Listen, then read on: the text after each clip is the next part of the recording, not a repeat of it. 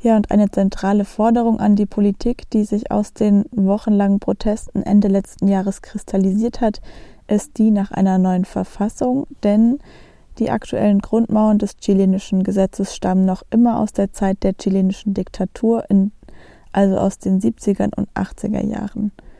Chile hat also immer noch keine Verfassung, die von der Bevölkerung jemals verifiziert oder anerkannt wurde, beziehungsweise von ihr mitgestaltet wurde.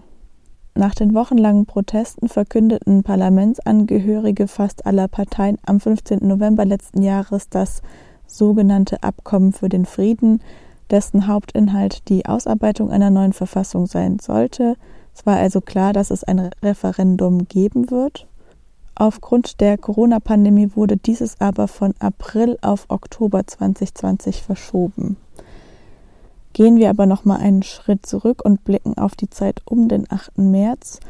Wir haben ja vorhin gehört, Millionen Flint sind auf die Straße gegangen, doch wie ist es dann eigentlich weitergegangen? Zwischenzeitlich wurden die Proteste in sogenannten Cabildos organisiert. Das sind rätedemokratische Versammlungsformen, die von der Unidad Popular einberufen wurden die Unidad Popular, das ist ein Zusammenschluss von Bewegungen und Gruppierungen aus dem linken politischen Spektrum.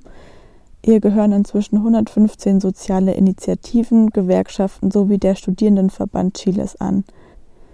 Ja, und in diesen Foren wurden basisdemokratisch Forderungen konkretisiert und ausgearbeitet, die von der chilenischen Bevölkerung auf die Straße getragen wurden.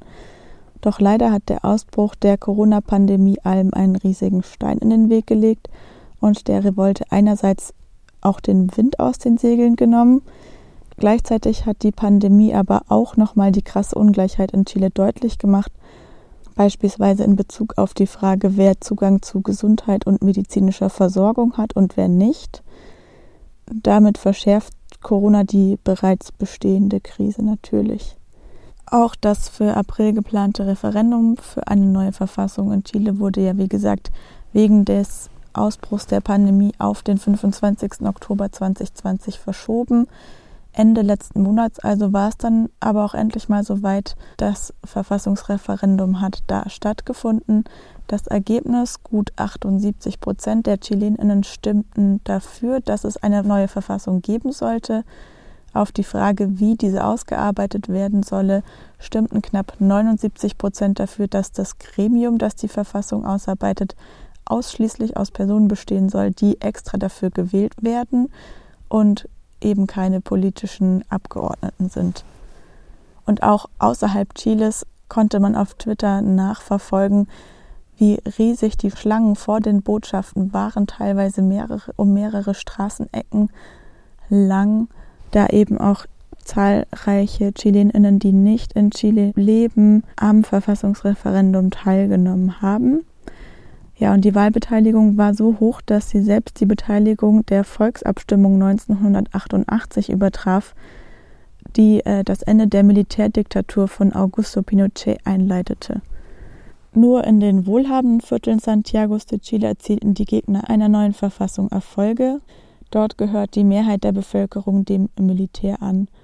Ja, und der Prozess, wie genau diese Verfassung entstehen soll, der ist noch völlig unklar. Viele wollen aber, dass er sich an die entstehenden Cabildos und Asambleas Territoriales anlehnt, also diese von der Unidad Popular einberufenen Versammlungen.